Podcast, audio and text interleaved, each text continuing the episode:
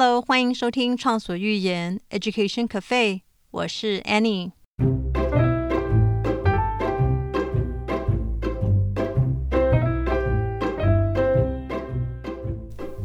Hello，欢迎收听畅所欲言 Education Cafe，我是主持人 Annie。这是一个分享国际教育资讯还有小故事的 Podcast。在这个 cafe 里呢，我希望能够跟你轻松的聊聊各种教育的话题。在上一集的节目里，我分享了有关于这几年人气不断上升的 homeschool 的内容。我们聊到了 homeschool 是什么呀，还有为什么许多家庭会选择 homeschool 的一些主要的原因。那今天呢，我想跟你聊聊各种不同类型的 homeschool 的学习模式，因为 homeschool 的上学模式非常的多，而且各有各的特色。我们来聊聊这些不同类型的 homeschool，看看如果是你，你会选择哪一种类型呢？那除此之外，我们也来谈谈 homeschool 的一些优点还有缺点。还有呢，我也会分享一些有经验的 homeschool 的妈妈们他们的一些建议还有看法，内容非常的丰富。So let's get started. Homeschool 的上学模式呢，主要有八种，是的，至少八种。我今天主要会聊其中六个模式。那另外两种学习模式呢，因为不止许多 Homeschool 的家长们喜欢，世界各地也有许多学校专门采用这两种模式来教学，所以我在这里就不多聊他们了。到底是哪两种教学模式呢？我想你应该听过他们，他们非常的有名。其中的一个呢是 Montessori 蒙特梭利教学模式。它着重在让孩子自由独立的探索，然后依照孩子的节奏来安排学习。另一种呢是 Waldorf 华德福教育模式，这是一个由一位奥地利的哲学家 Rudolf Steiner 他所创立的模式。他着重在发展孩子的想象力啊，跟创意，从动手做、游戏、自然还有美术活动中学习。是不是你有听过他们哈？不过很抱歉，他们不是今天的主角。今天的主角呢是那其他六种 homeschool 的教育模式。有一些模式它比较 structure，也就是说它比较有结构，但有些就非常的自由，非常非常的弹性。那我们今天先从最有结构的模式来开始聊好了。那最有结构的在家上课的模式的英文叫做 school at home approach，也有人叫它 traditional homeschooling。中文我就直接翻它，叫做学校在家里上课模式，或是传统在家教育模式。这应该算是最典型的一种 homeschool 学习模式吧。那这种学习模式呢，简单的说就是把家里变成学校，跟学校一样使用课本啊，还有 workbook。那它也有考试，还有评鉴。这对于想尝试 homeschool 但又感觉有一点点不安的家长来说，是一种比较容易入门的一种模式。像我的 homeschool 老师朋友选的就是他现在住的 Oklahoma 州的一所公立学校的传统在家教育模式。他在家里自己教自己的小孩，然后他遵守学校的课纲，也就是 curriculum guidelines。那他的小孩也接受 Oklahoma 州的考试啊，还有评鉴。在美国的 Oklahoma 州，家长跟学校合作的方式非常多。我朋友选择的是由他设定学习进度啊，还有目标，然后他每个礼拜拟定 lesson plans，还有就是教学计划。这样他就可以确保他的孩子学习有达到州政府的基准啊跟规定。这种传统在家上课模式哦，虽然是一种比较不会跟一般学校脱节的模式，但它却是最容易让家长感到 burn out，让他们想放弃 homeschool 的一种类型。为什么呢？因为许多家长在家里完全照学校的模式来教小孩，所以家里变学校，爸妈变老师，小孩可能会感到困惑，或甚至产生心理抗拒。然后爸妈呢，则是缺少自己的时间，也就是少了 me time。结果大人跟小孩都感觉压力很大，大家都很累。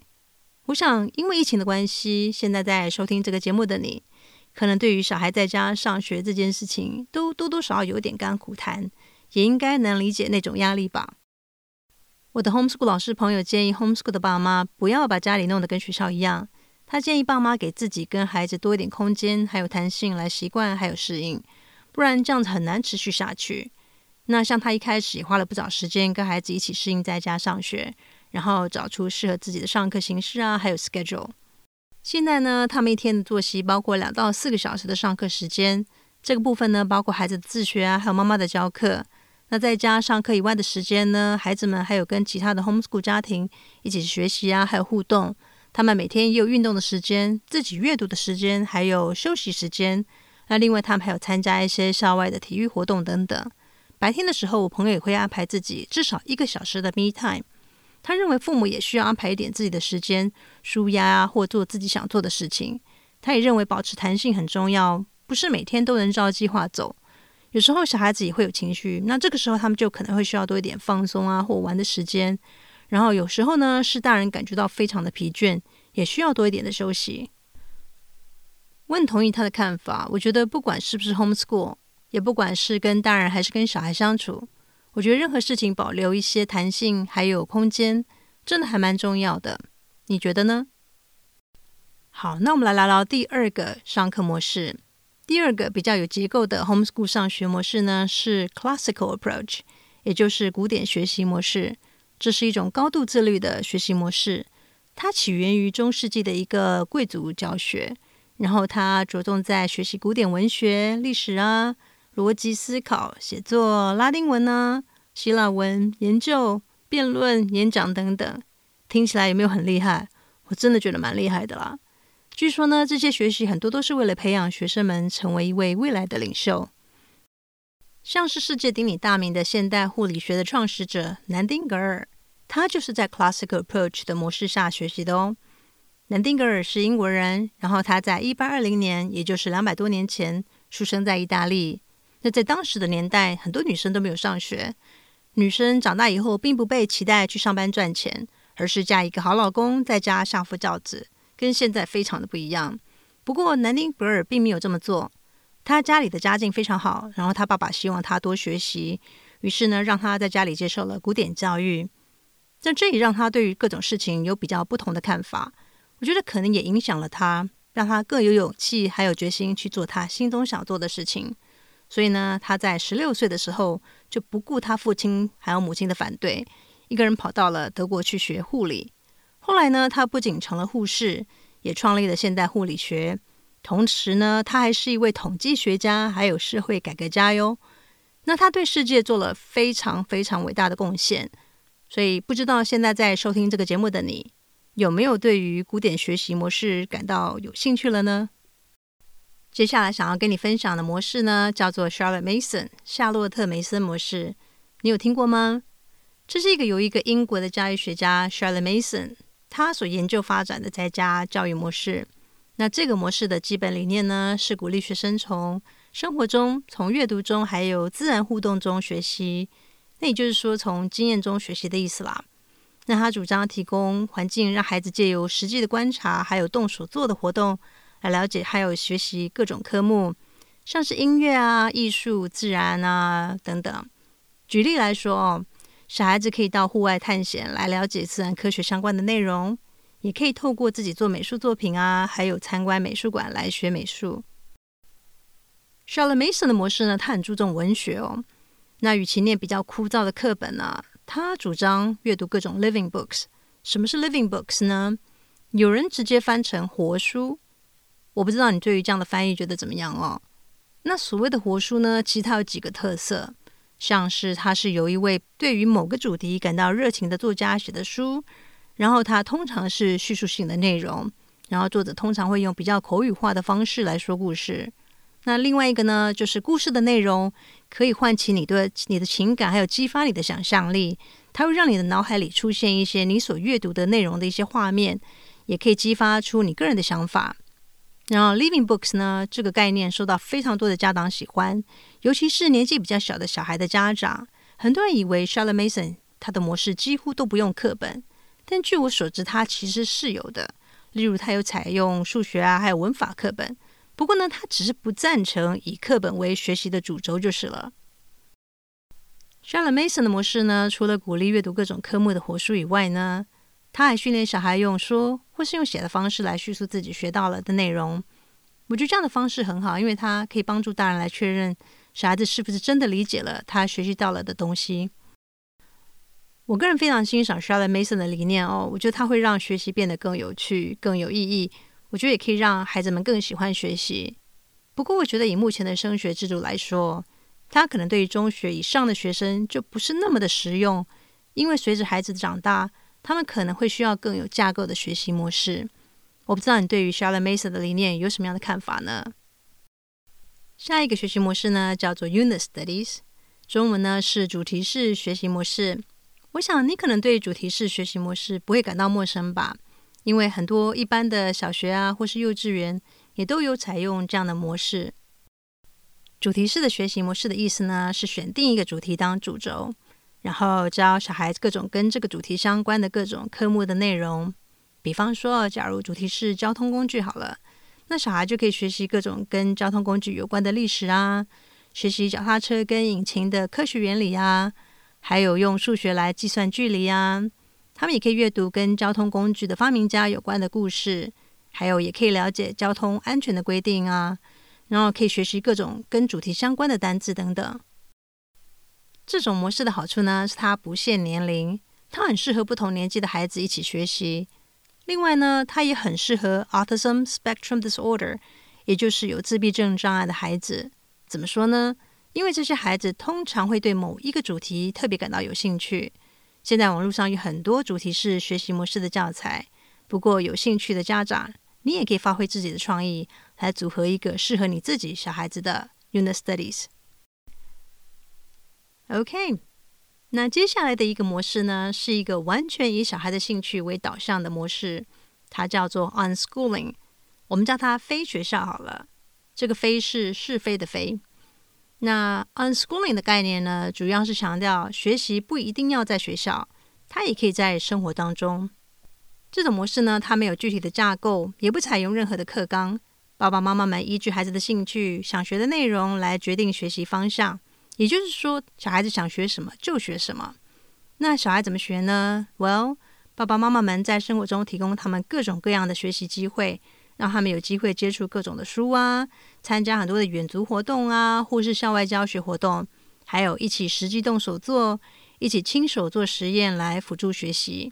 孩子们可以照着他们的兴趣学习，那大人呢，则是协助他们一起找到答案。这个 unschooling 的模式呢，非常非常的自由。他没有时间的限制，然后支持这个模式的人认为，孩子原本就应该有自由的照他的 pace 啊，还有他的兴趣学习。不过呢，反对派的家长认为他太过自由了，缺乏结构，而且他不仅很难评鉴孩子的学习，而且还可能变成太过放任，还让孩子没有时间或者管理的概念。你会是支持哪一派的呢？那今天想跟你分享的最后一个 homeschool 的学习模式呢，是我觉得如果是我。可能会选的模式，它叫做 eclectic 模式。eclectic 的这个字呢，有折中，还有博取优点的意思，我们就叫它折中式的学习模式好了。这是目前最多 homeschool 家庭采用的模式。那我认为它也是未来的一个趋势。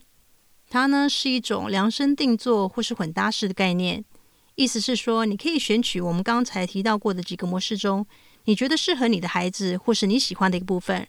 然后你把你选的这些内容组合成一个课程，比方说，你可以用古典模式来教数学还有科学，然后你可以用 Charlotte Mason 的方式来教阅读还有写作，你还也可以加入呃主题式的学习模式在你的 Homeschool 课程里面。这种的模式呢，给家长更多的弹性还有选择性，所以受到了许多家长的欢迎。如果是你，你会想怎么样的量身定做或是混搭你的课程呢？OK，这就是今天想跟你分享的六个类型的 homeschool 模式。不知道你比较欣赏哪一种模式呢？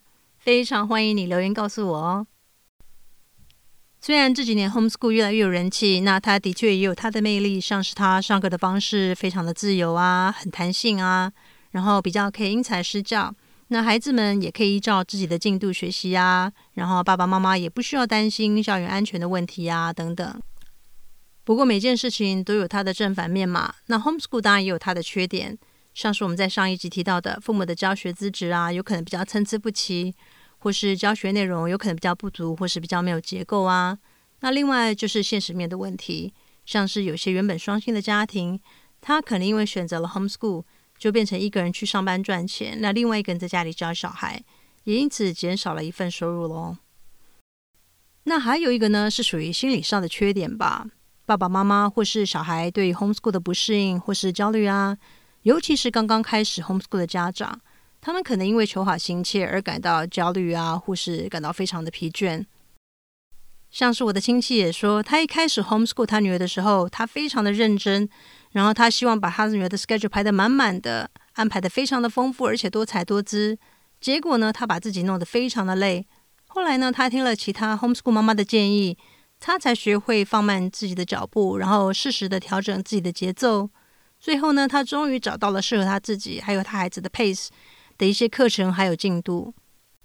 很多人都认为哦，缺乏社会互动 social interaction 的部分是 homeschool 最让人担心的缺点。那我想不少家庭的确有这样的烦恼，但其实并不是每一个 homeschool 的家庭都有这样的问题哦。比方说，我身边曾经亲身体验过 homeschool 的亲戚还有朋友都告诉我，他们的孩子不仅没有社交的问题，反而因为 homeschool 而交了更多的朋友。他们还因此认识了许多对于教育有共同理念的家庭。那他们还说，homeschool 其实有蛮多的 support group，也有很多的 co-op 的一些互助学习啊，或是课后的体育活动可以参加。那他们也认为，其实你只要愿意，不管是不是 homeschool，小孩都有很多可以跟其他人互动的这些管道啊，或是方法。所以呢，社交问题的这个部分，他们都觉得是见仁见智，这也跟每个家庭的 lifestyle 还有个性有关。对于这点，不知道你有什么样的看法呢？我觉得教育的选择真的是因人而异。许多的家庭，他可能因为孩子在人生不同时期的需要，又或者因为生活环境的改变，而需要做出一些跟大家比较不一样的选择，像是选择 homeschool。说真的，我觉得选择一个跟大家不一样的道路，或是非传统的上课方式，不是一件非常容易的事情。我觉得这需要很大的一个勇气。所以呢，身边有 support group，不管是自己家人或是好友，或者是其他有经验的前辈的支援，我觉得都非常的重要。所以呢，如果你正在考虑 homeschool，我希望你可以找到你的 support group。Well, that's all for today。无论你现在正在考虑 homeschool 你自己的小孩，或者是单纯的对于 homeschool 感到好奇，也或者是你不理解为什么有人会想要选择在家里教育自己的孩子。我都希望这两节的内容让你有一点点收获，也希望大家对于 homeschool 有多一点的了解。我认为我们不一定要认同啦，不过我觉得我们可以试着理解还有尊重。非常谢谢你的收听，如果你有想跟我说的话，欢迎你 email 给我，我的账号是 annie 的 educafe at gmail dot com，或者是你可以到畅所欲言 education cafe 的 Instagram 或是 Facebook 留言给我。同时呢，也欢迎你将这个节目分享给你身边你觉得对这个节目有兴趣的朋友。那还有，麻烦你在 Apple Podcast 或是 Spotify 给我五颗星，这对我来说会是一个很棒的鼓励。那 Thanks，我们下次见喽。